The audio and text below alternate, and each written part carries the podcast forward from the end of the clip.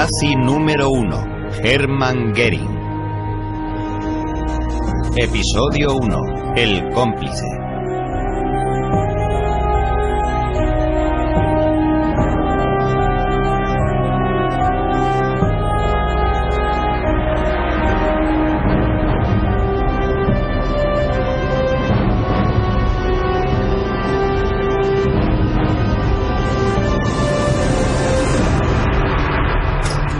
Principal cómplice de Hitler tenía una pasión secreta.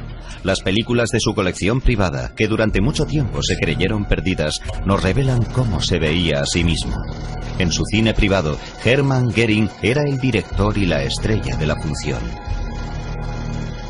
Estas películas caseras nos permiten conocer un poco mejor el mundo de la mano derecha de Hitler. Goering no mantuvo un diario y apenas se conservan documentos personales suyos. Su personalidad continúa siendo un misterio, pero estas escenas arrojan nueva luz sobre el personaje más peculiar del Tercer Reich.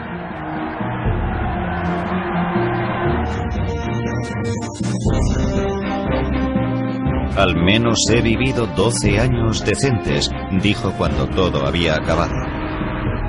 Fue un hombre que lo quiso todo, poder, riqueza, popularidad, y que se mostró dispuesto a hacer cualquier cosa para conseguirlo. La suya fue una carrera con grandes altibajos. Mariscal del Reich, Hermann Göring fue el segundo en la línea de mando de la Alemania nazi.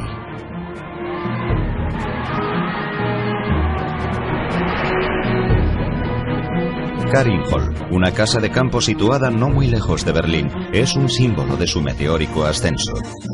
Era un pabellón de caza que fue transformado en un palacio por un hombre cuya influencia sobre el gobierno y la sociedad alemanes no tuvieron parangón. Este es el aspecto que debería tener Karinhol en el año 1953 según los planes de Göring. Pero nada de esto ha sobrevivido.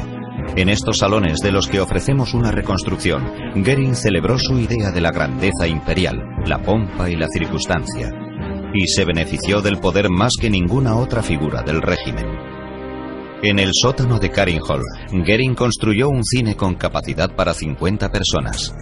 Allí veía las últimas películas alemanas y pases interminables de su tema favorito, el mismo, la apariencia y el efecto de Hermann Goering en la cima de su poder. Aquí le vemos como comandante en jefe de la Lupafe en una exhibición de nuevos modelos de aviones para la inminente guerra.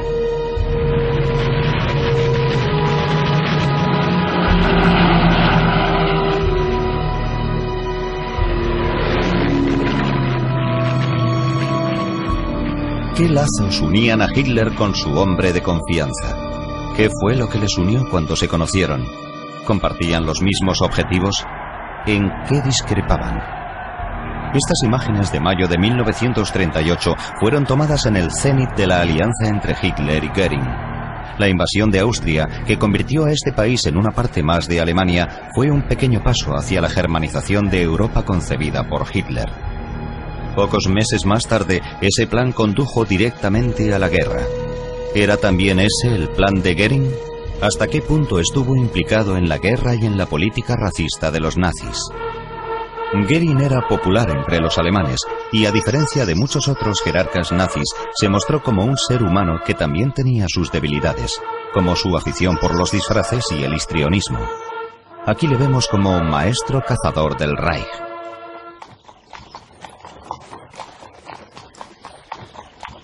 Las películas caseras de Goering nos muestran su lado más festivo.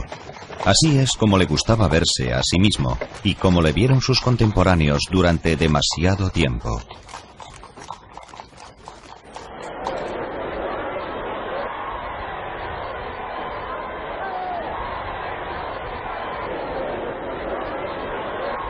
Pero ¿hasta qué punto son estas imágenes un reflejo de la realidad?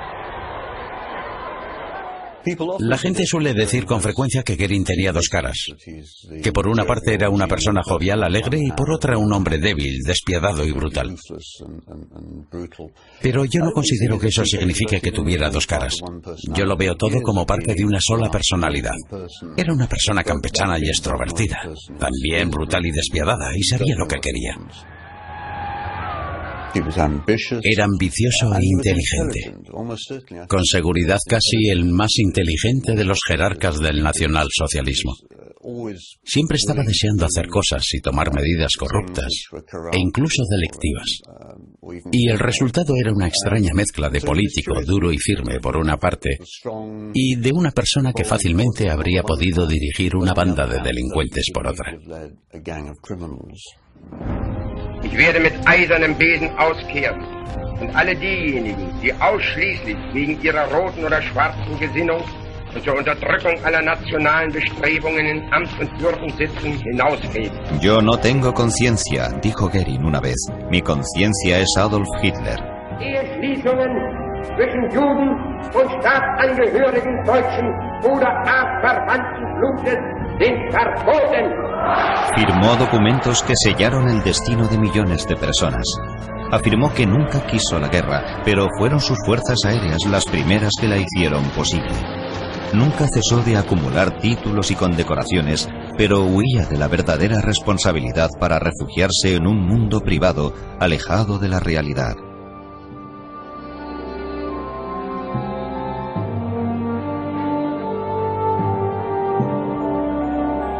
Hizo grandes promesas que no pudo cumplir, como la de enviar refuerzos a las tropas alemanas rodeadas por el ejército rojo en Stalingrado.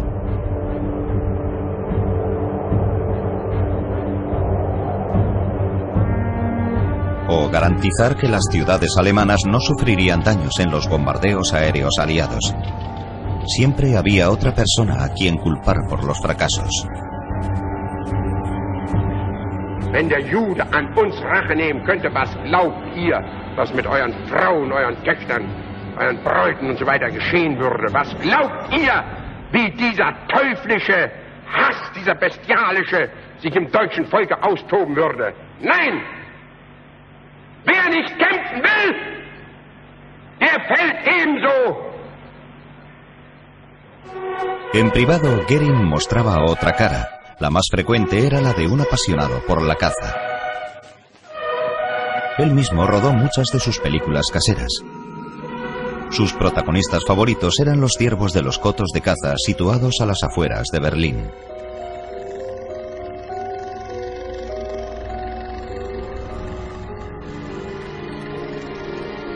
Estas imágenes tomadas durante la guerra nos indican que Goering estaba más interesado en sus posesiones, como su yate Karin I, bautizado así en honor a su primera mujer, que en un combate aéreo o en la industria armamentística. Goering, una carrera. En estos momentos era uno de los hombres más ricos de Europa. Compartió su lujoso estilo de vida con su segunda esposa, Emmy Soneman, y con su hija Eda. ¿Una vida decente durante al menos 12 años? No hay duda de que Goering estuvo involucrado en todas las acciones del régimen. Participó en la Noche de los Cuchillos Largos en 1934 y fue el quien ordenó la solución final en 1941. No debemos engañarnos. Goering no es la cara amable del nacionalsocialismo. Es otro líder nazi comprometido hasta el final con gran parte de los crímenes que cometió ese régimen. Goering no reconoció su responsabilidad en ningún momento, ni siquiera después de ser detenido por el ejército estadounidense. Esta película de mayo de 1945 nos muestra a un hombre que pensaba que su carrera podría continuar después de la guerra. Goering aún se creía indispensable y se mantuvo totalmente fiel a Hitler incluso después de la muerte de este y el antiguo número dos del régimen, ahora el nazi número uno vivo, saboreaba su notoriedad incluso en los juicios de Nuremberg. You must plead guilty or not guilty. Bekenne mich im Sinne der Anklage nicht schuldig. El acusado número uno planeaba utilizar la plataforma del tribunal de Nuremberg como un escenario para su propio lucimiento. Después de todo, soy un hombre del Renacimiento, dijo Goering. Me encanta la magnificencia. ¿Qué le quedaba? Una celda de dos metros por cuatro y la firme convicción de que conseguiría una gloria eterna en los libros de historia. Dentro de 50 o 60 años se verán estatuas de Hermann Goering por toda Alemania.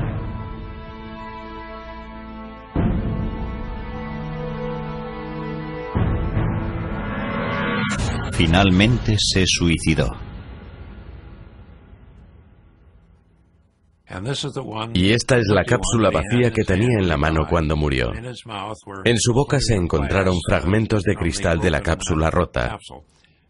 Incluso nos dejó una nota, una nota sarcástica, en la que decía que aunque le hubiéramos encontrado esta cápsula, guardaba otra en su tarro de crema para la piel. La buscamos y lo cierto es que estaba allí.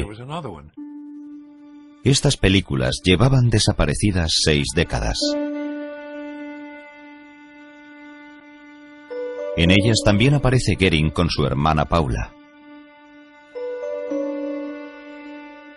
Quien quiera entender a mi hermano debe ir al castillo de Beldenstein, donde pasó una infancia idílica leyendo mitos medievales y jugando a ser un caballero día tras día. Allí se hará una idea de quién era de verdad.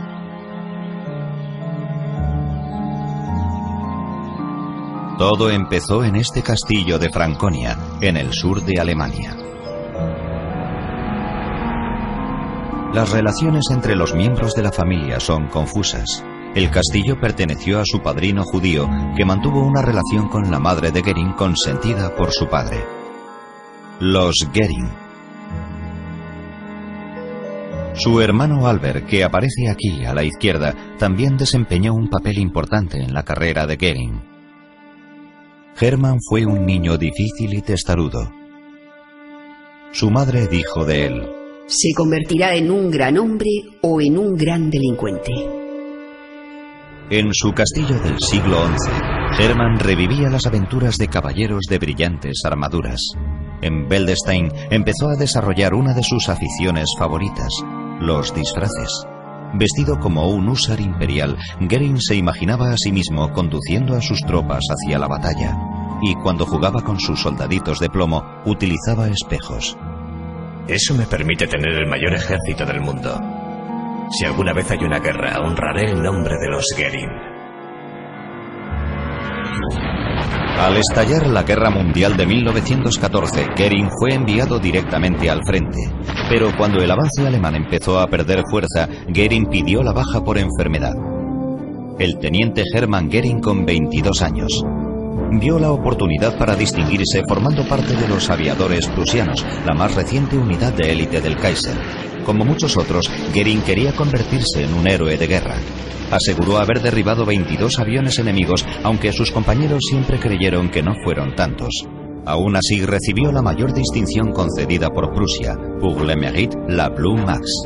Goering formó parte del circo volador de von Richthofen y cuando Richthofen murió fue él quien ocupó su lugar. Tras la derrota de Alemania en noviembre de 1918, el mundo de Goering se derrumbó. Los aviones se convirtieron en chatarra y su unidad quedó desmantelada. Goering y sus compañeros aviadores se quedaron sin trabajo y sin futuro. No les quedaba más que la desesperada esperanza de que volvería a llegar su momento y de que algún día su país volvería a necesitarles. Goering probó suerte en Suecia. El Tratado de Versalles impedía que Alemania tuviera fuerzas aéreas, pero Goering quería seguir volando. El héroe de guerra se ganó la vida repartiendo el correo en avión, vendiendo paracaídas y pilotando un aerotaxi. Cambiaba de trabajo frecuentemente. Un día aterrizó delante de la casa de campo del conde Erik von Rosen, un explorador sueco, y tuvo un encuentro que cambiaría su vida para siempre.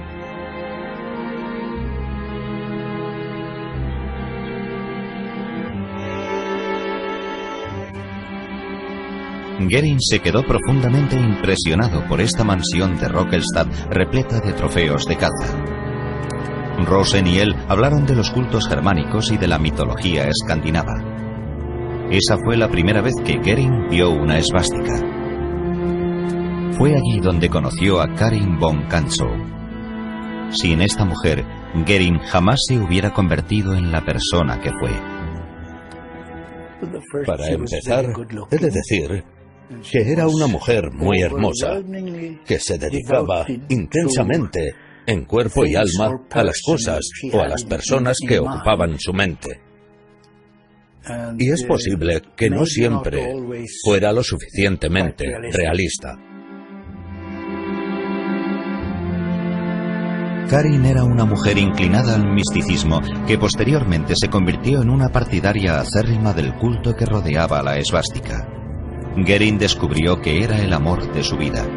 Pero Karin estaba casada y su familia no mostraba ningún interés por un oficial alemán sin recursos económicos. La familia no mostró un excesivo entusiasmo cuando Gerin conoció a Karin en Rockelstein. Pero Karin abandonó a su marido y a su hijo por un hombre que a nosotros nos parecía un... Bueno, la familia veía a Gering como un aventurero, un piloto sin trabajo que intentaba ganarse la vida como fuera, primero en Dinamarca y luego en Estocolmo. Karin abandonó a su marido y a su familia por Gering. Le preguntó a Gering qué es lo que quería ser y él le replicó, presidente del Reichstag.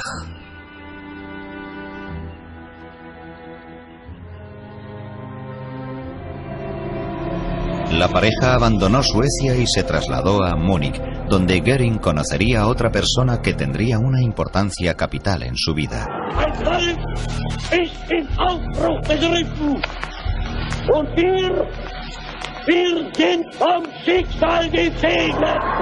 Desde la primera vez que le vi y le escuché me entregué a su causa en cuerpo y alma, dijo Goering. Adolf Hitler no pasó de ser cabo en la Primera Guerra Mundial y le venía bien el concurso de un héroe de guerra como Goering en su partido radical de extrema derecha. Decidió ponerle al frente de su sección de asalto, la SA. Goering había encontrado por fin un nuevo empleo, se había convertido en la mano derecha de Hitler. Al término de la Primera Guerra Mundial, Goering era uno más entre miles de alemanes. Un soldado desarraigado que no sabía lo que estaba pasando ni lo que podía hacer. Hasta que de pronto conoció a Hitler. Fue su respuesta. A partir de entonces su relación con él fue la relación entre un líder y su secuaz. Goering era ya un seguidor entusiasta de Hitler cuando éste intentó conseguir por primera vez el poder con el Putsch de Múnich en noviembre de 1923.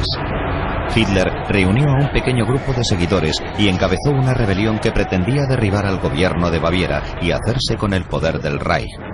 Goering admiraba a Hitler por su oposición al Tratado de Versalles, que tan injustamente había castigado a Alemania después de la Primera Guerra Mundial, y estaba dispuesto a sacrificar su vida por él. La mañana del 9 de noviembre, Goering marchó junto a Hitler hacia el Feldherrenhall, el gran monumento militar de Múnich. El putsch fracasó en cuestión de horas. La policía antidisturbios bávara esperaba al grupo de Hitler delante del Feldherrenhall y abrieron fuego. Contrariamente a la versión difundida posteriormente por la propaganda nazi, el putsch tuvo un final poco heroico.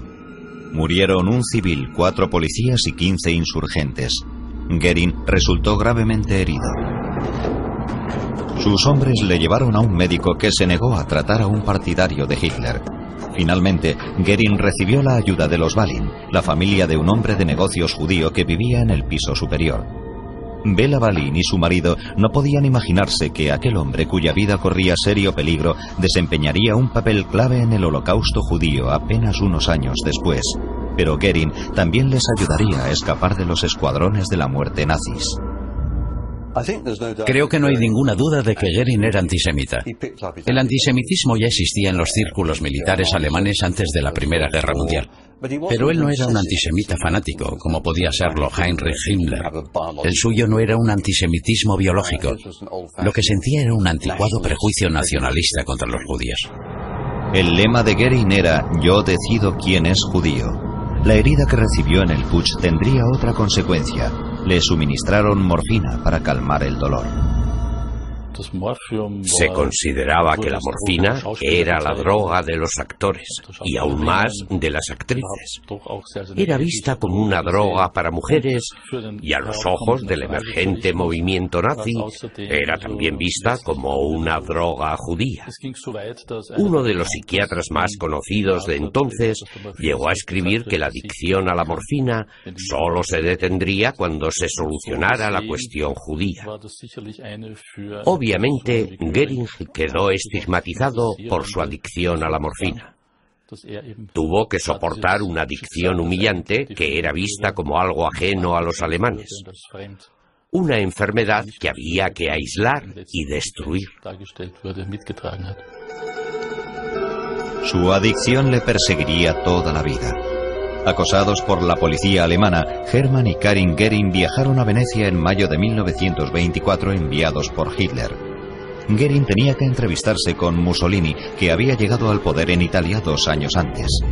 Aplastado y humillado, el partido de Hitler necesitaba dinero desesperadamente, pero Mussolini no mostró ningún interés en recibir al mensajero de Hitler.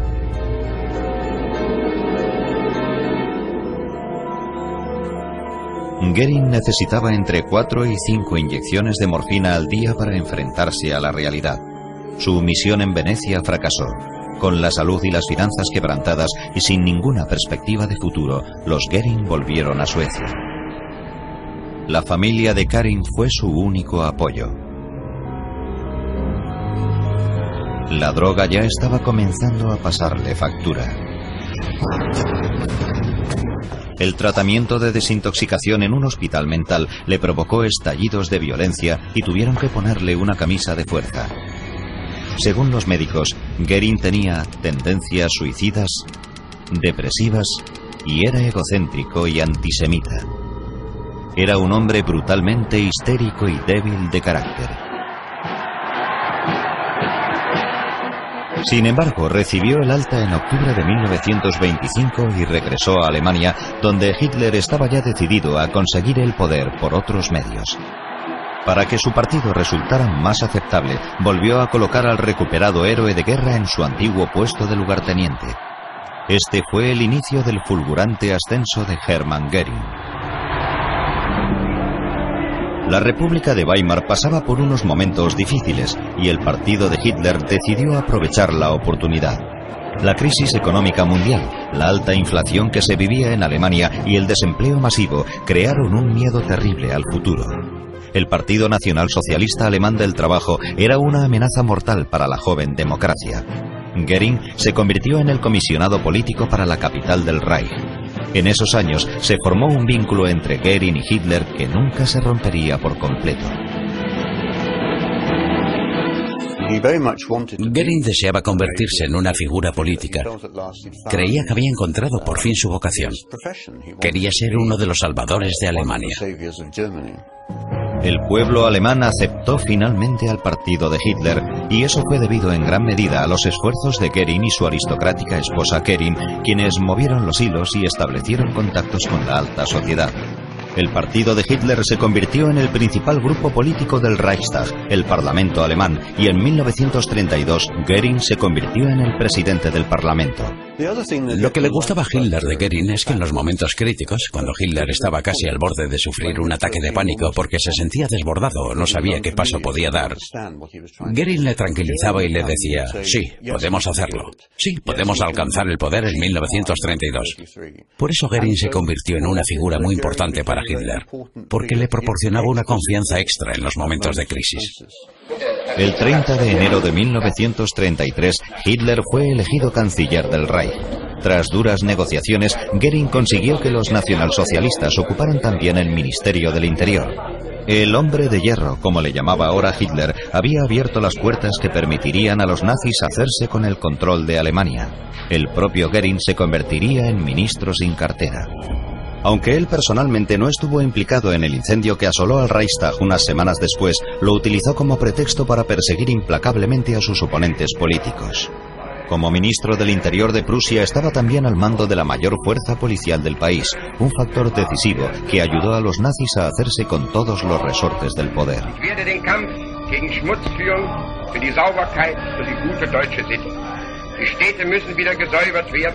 Von jenem volks- und rassefremden Erscheinungen, die durch ihre zersetzende Tätigkeit deutsche Sitten untergraben und das Laster predigen. Su brutalidad tenía siempre una razón de ser. Tenía que cumplir una orden. Y los medios para hacerla cumplir no le importaban mucho. Básicamente exigía que, en caso de duda, la policía empleara la pistola en vez de la porra. Justo lo contrario de lo que ocurre en la actualidad. Hoy un policía tiene que justificar el empleo de las armas de fuego. Goering exigía que los policías justificaran por qué no las habían empleado. Goering inició un reinado de terror, primero en Prusia y luego en todo el Reich. Apoyados por el gobierno, las SA se dedicaban a dar caza a comunistas y socialdemócratas. Joseph Goebbels escribió en su diario que Goering estaba limpiando Prusia con un vigor refrescante. Tiene lo que hay que tener para hacer cosas muy radicales. Todo el mundo sacaba a relucir su ira. Les empujaban, pegaban y arrastraban. Y por último les arrojaban agua encima. Luego les metían en los camiones totalmente empapados y les llevaban a la cárcel del juzgado del distrito de Köpenick. En junio de 1933, la campaña de terror de las SA alcanzó su punto culminante cuando cientos de oponentes políticos fueron encerrados en la cárcel de Köpenick para ser golpeados y torturados.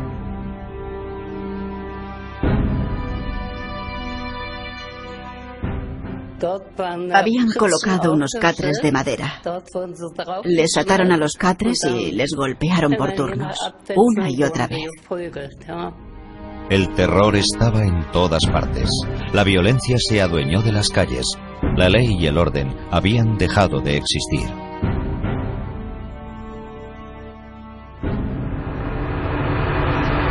El novio de Emma, Walter Passler, fue una de las víctimas de las SA.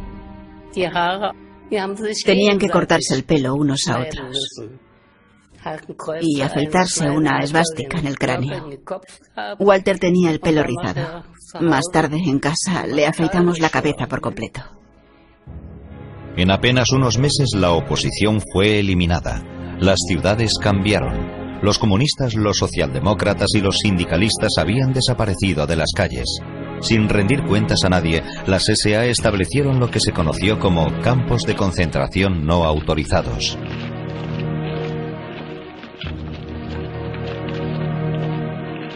Solo en Berlín se crearon cientos de estos centros de detención en bares, sótanos o fábricas. El mayor campo de concentración no autorizado de Berlín, que llegó a tener 2.000 reclusos, estaba en unos barracones del ejército situados en la calle Pape, cerca del aeropuerto de Tempelhof. Las SA torturaron a cientos de detenidos en este sótano. Nada más llegar les recibían a pulatazos y los golpeaban con palos y látigos. Paul Tolman, un joven de 17 años de las juventudes comunistas, fue uno de los prisioneros. Si el interrogador decía, por ejemplo, no te creemos, el policía que estaba detrás de ti te golpeaba con un palo. Los interrogatorios duraban alrededor de 15 minutos y en ese tiempo recibías entre 20 y 30 golpes en la cabeza, brazos y hombros y la sangre te corría por el cuello y las orejas. Paul Tolman pertenecía a las juventudes comunistas. Pasó cinco días en esta cámara de tortura improvisada en el centro de Berlín. Las SA dibujaron el retrato de un prisionero judío, David Moses Ginner Trisker. Los judíos que llegaban a la calle Pape tenían muy pocas posibilidades de salir vivos de allí. Él expiró su último aliento delante de mis ojos y yo tuve que verlo. Naturalmente yo estaba horrorizado, desesperado de ver lo que estaba pasando. ¿Cómo podían tratar así a un hombre normal de 50 años? La primera vez le rompieron el brazo izquierdo. Tras la segunda paliza ya no podía caminar, porque los judíos eran muy valientes, no traicionaban a nadie. Paul Tolman consiguió escapar durante su traslado a Oranienburg, un nuevo campo de concentración oficial. Durante los primeros meses de la dictadura de Hitler, las SA asesinaron a cientos de opositores políticos y Goering, entre otros, firmó las órdenes de ejecución. Hanussen, un conocido mago y clarividente, fue asesinado en la calle Pape porque había profetizado la rápida ascensión de Goering y la caída del Reich. A finales de 1933, Goering cerró los campos de concentración no autorizados, trasladando el terror a los campos de concentración oficiales. Goering no era el típico miembro del partido y tampoco era un fanático de la ideología nazi. Fue un hombre hambriento de poder que sirvió a Hitler voluntariamente y se identificó con su programa.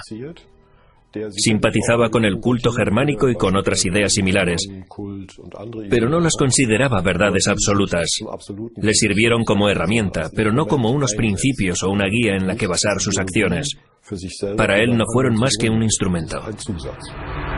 Goering fundó la Gestapo, acrónimo de Policía Secreta del Estado, y creó una agencia de espionaje interno bajo el nombre de Oficina de Investigación.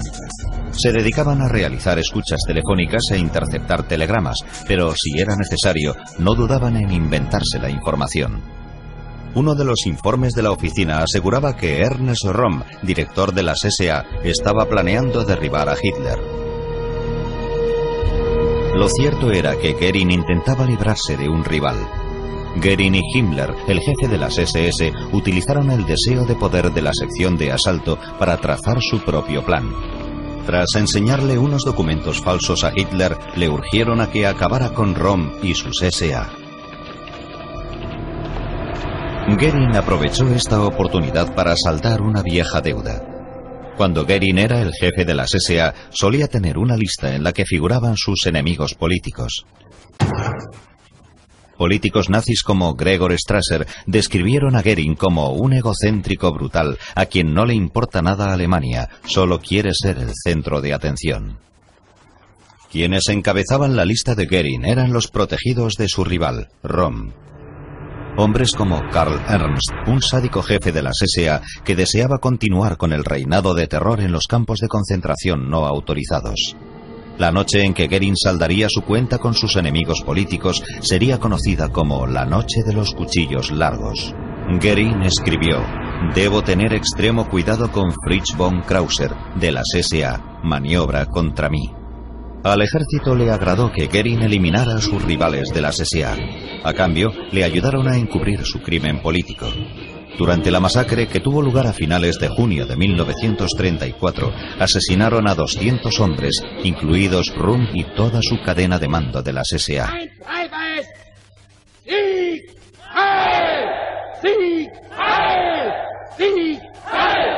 Hitler dijo que Goering era frío como el hielo. En 1934 firmó un decreto secreto en el que le nombraba su sucesor en caso de que él muriera. Goering disfrutó plenamente de su poder y de su nueva prosperidad.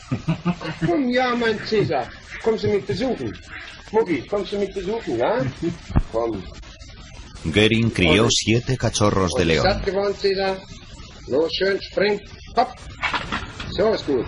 Ahora compartía la gloria de Hitler en la cima del Reich. Era su lugarteniente. Goering buscaba la popularidad, la adulación de las masas, y eso es lo que recibió en esta recepción de mayo de 1938 en la ciudad austríaca de Mautendorf, donde él había pasado parte de su juventud. Sin embargo, la noche de los cuchillos largos le había hecho ganarse fama de carnicero en el extranjero. una imagen que a él no le gustaba. En 1934, Goering le encomendó el mando de la Gestapo y de la policía a Himmler y sus SS para que fueran otros quienes hicieran el trabajo sucio, al menos oficialmente. Goering estaba más interesado en disfrutar de la vida. El cineasta aficionado era ahora el orgulloso propietario de una hermosa casa y su casa desempeñaría un papel muy importante en sus propias películas.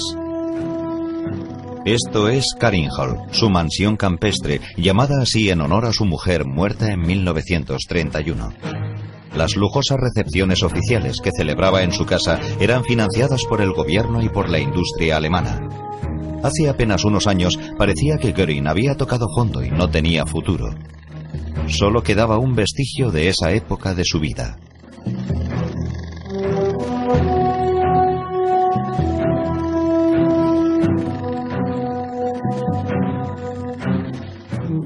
Tomaba las drogas por la noche. Se quedaba con los ojos completamente abiertos. Siempre había una enfermera a su disposición en la casa. Yo le pregunté a la enfermera qué le pasaba en los ojos. Y ella me confesó que Gering era adicto a la morfina. Pero cuando bajaba las escaleras, a las ocho de la mañana del día siguiente, perfectamente vestido, tenía un aspecto fresco y descansado. Al verle así, no podías sospechar nada. Gering tenía que seguir tomando morfina para poder llevar una vida normal. Toda su vida estuvo marcada por la adicción.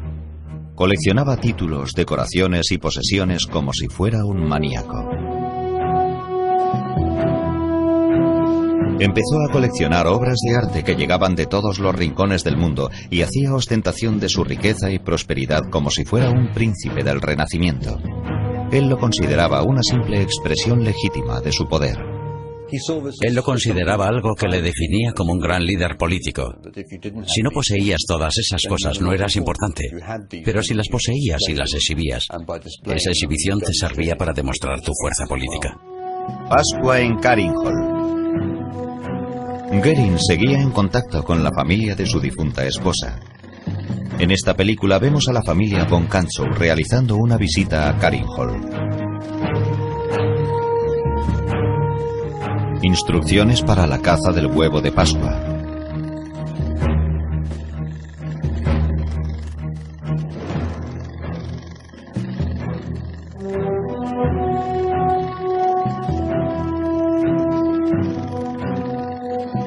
El instructor debe encontrar los huevos de Pascua escondidos. El antiguo piloto sin recursos se había convertido en uno de los hombres más poderosos de Europa y la familia que le había recibido con frialdad disfrutaba ahora con su compañía. Había una nueva mujer a su lado. Gering le pidió por escrito, ¿te gustaría casarte conmigo en Pascua? El Führer será nuestro padrino de boda. Emmy Sonnemann, una actriz de Hamburgo, se convirtió en la primera dama del imperio nazi. El novelista Klaus Mann le escribió una irónica carta a la novia desde el exilio. Cielos, qué carrera la de la primera dama, por no hablar de los invitados a tu boda, todos los viejos compañeros de armas que tu flamante marido no ha asesinado todavía. 10 de abril de 1935, una boda de ensueño al estilo nazi. Mientras la Luftwaffe se exhibía en el aire, las ejecuciones continuaban en las cárceles. Sally Epstein fue acusado de conspiración en el asesinato del líder de las SA, George Gessel. Goering se negó a indultarle. Epstein fue decapitado el día que se casó Goering. A partir de ahora, Goering sería la cara popular y agradable del Tercer Reich. Pero quienes se negaban a saludarle, que es lo que hicieron dos sacerdotes, Schultz y Siliken, en el jardín de un monasterio, eran enviados a un campo de concentración. En público, Goering ocultaba su brutal personalidad detrás de una afabilidad campechana. Mientras Hitler era adorado como un Führer distante, Goering era considerado un hombre del pueblo. Uno de los secretos del éxito político de Goering fue su sociabilidad. Sabía llegar a la gente. Tenía sentido del humor. Permitía que se hicieran chistes a su costa y le hacían gracia. En ese sentido era un ser humano muy obvio. Tenía vicios humanos y se permitía sus caprichos. Era un hombre grande, grueso y se reía de su tamaño y de su aspecto. La gente le consideraba un hombre simpático. Muchos de los jerarcas nazis eran violentos, coléricos.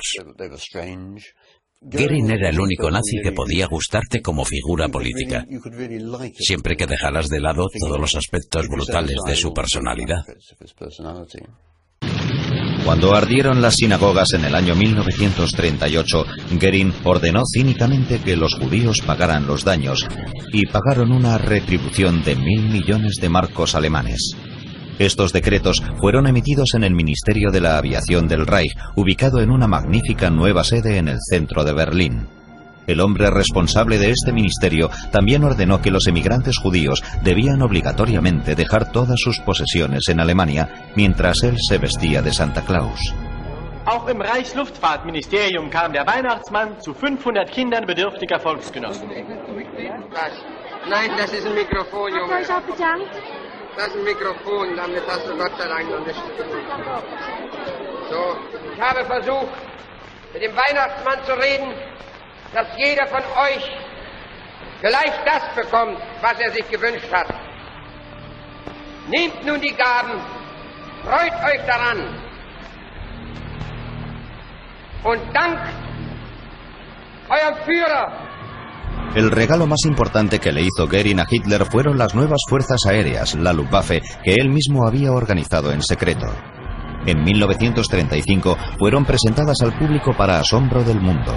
La presentación tuvo lugar en el Congreso del Partido celebrado en Nuremberg y el maestro de ceremonias fue el comandante supremo, Hermann Goering. Inicialmente, las fuerzas aéreas contaban con solo 100 viejos cazas, 60 bombarderos y 45 aviones de reconocimiento. Gran Bretaña y Francia vieron con preocupación esta violación del Tratado de Versalles, pero no intervinieron. La nueva Luftwaffe recibió su bautismo de fuego en 1936 en la Guerra Civil Española. El mundo contempló atónito cómo los bombarderos alemanes destruían la ciudad de Guernica. Goering en privado. Un padre tardío con su única hija, Eda. Ahora tenía otra casa en Obersalzberg, cerca del retiro alpino de Hitler. Sus familiares suecos también le visitaron y le filmaron aquí. Por su parte, Hitler estaba ya sopesando la posibilidad de iniciar una guerra en la que Goering desempeñaría un papel clave.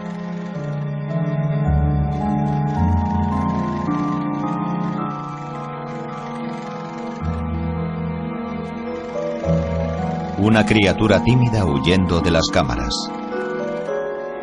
En 1936 Hitler le dijo a Goering en Obersalzberg, la economía y el ejército alemanes tienen que estar preparados para la guerra dentro de cuatro años. Era el mayor reto que le había planteado nunca al lugarteniente.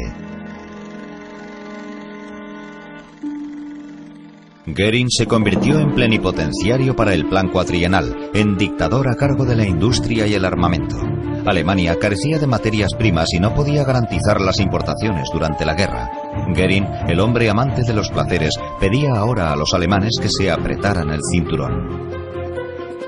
Eier, Butter, Milch, das sind nun einmal Dinge, die können wir nicht anders beeinflussen. Es gibt, gibt gewisse Zeiten, da legen die Hühner viel Eier. Und es gibt Zeiten, da legen sie wenig. Es gibt Zeiten, da geben die Kühe gerne ihre Milch. Und es gibt Zeiten, da halten sie zurück damit. Meine lieben Volksgenossen, es ist noch keiner menschlichen Weisheit geglückt, das anders zu gestalten, wie die Natur es gestaltet hat. El nuevo puesto representaba el avance más significativo en la carrera de Goering, una demostración palpable de la confianza que tenía Hitler en él. El poder de Goering era inmenso.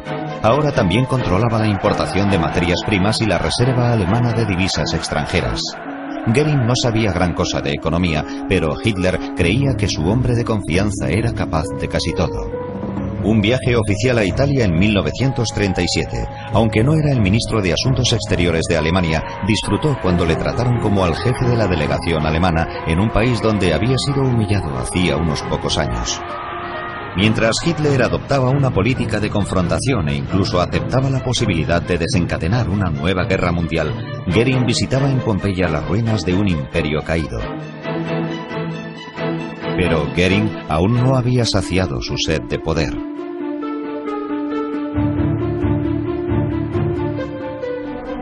Y continuaba alimentando su gran pasión, la televisión nazi emitió un reportaje sobre la Exposición Internacional de Caza de 1937, celebrada en Berlín. Der Wald der Fahnen vor der Halle, der zeigt uns, dass hier wirklich ein Olympia der Jägerschaft zusammengekommen ist. Und wie die Jäger bereitstehen, so stehen auch die Tiere bereit. Denn die Tiere wissen, dass die Jäger ihre besten Freunde sind.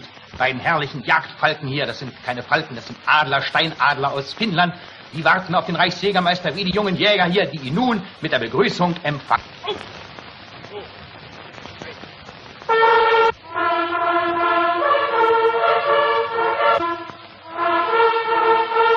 El maestro cazador del Reich afirmaba, quien tortura a un animal viola la sensibilidad del pueblo. Las leyes de caza que él promulgó siguen vigentes hoy en día.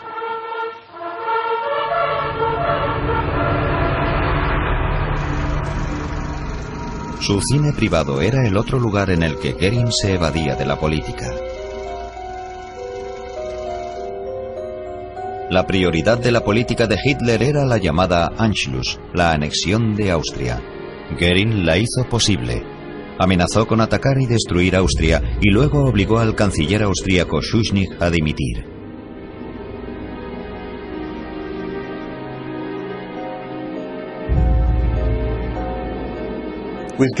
Con Goering a su lado, Hitler empezó a sentir que podía hacer cualquier cosa que se le antojara.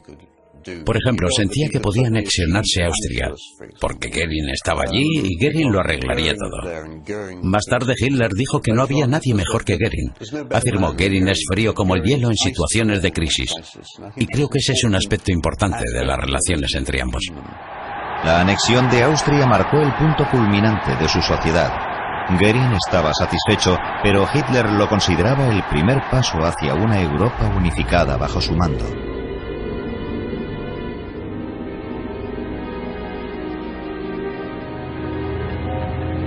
El 15 de mayo de 1938, dos meses después de la anexión, Goering visitó Austria y recibió una bienvenida entusiasta. Su sueño de una gran Alemania se había hecho realidad.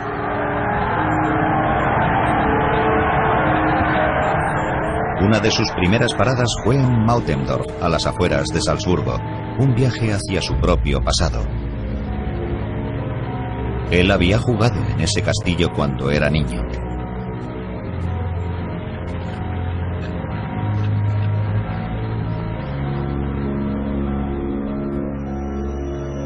Goering podía ahora volver a reunirse con sus hermanas Olga y Paula.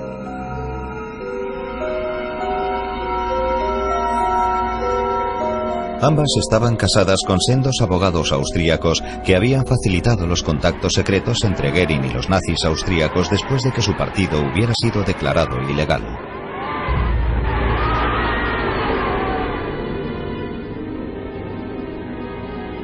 Mientras Goering seguía rememorando los recuerdos de su juventud, Hitler apuntaba ya a su siguiente objetivo, Checoslovaquia.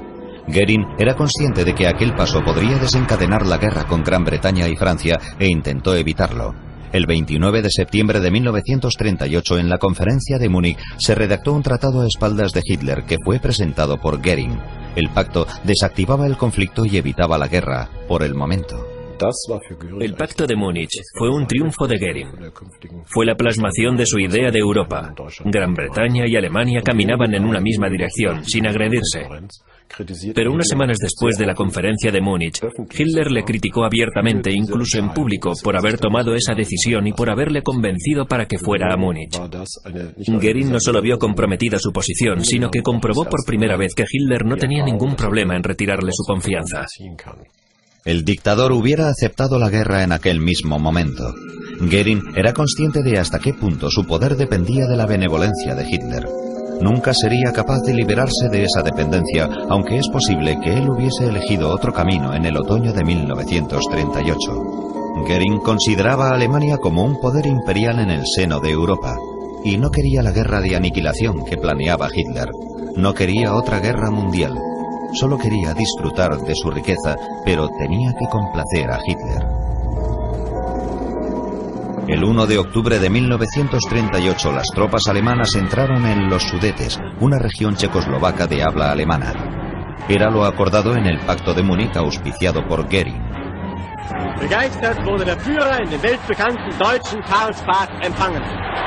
Pero no eran estas guerras incruentas las que tenía Hitler en mente. Por primera vez llamó cobarde a quien él mismo había designado para sucederle.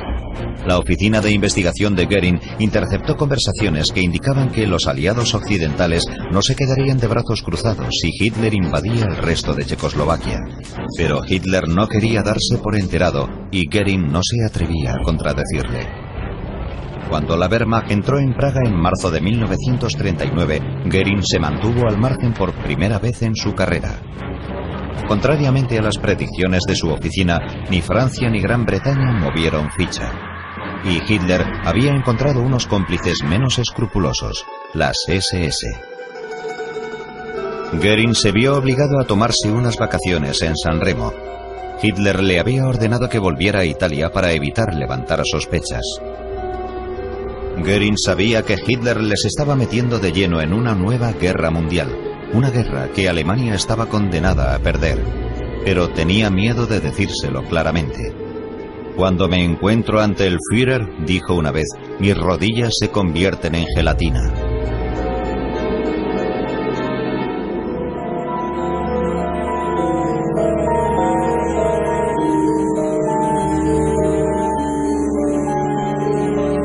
Goering evitó entrar en conflicto con Hitler y se retiró a su vida privada. Hall, sus posesiones, la vida de un hombre del Renacimiento. Él no quería perder todo eso, pero también sabía que llegaría la guerra. Y cuando llegó, siguió incondicionalmente al Führer.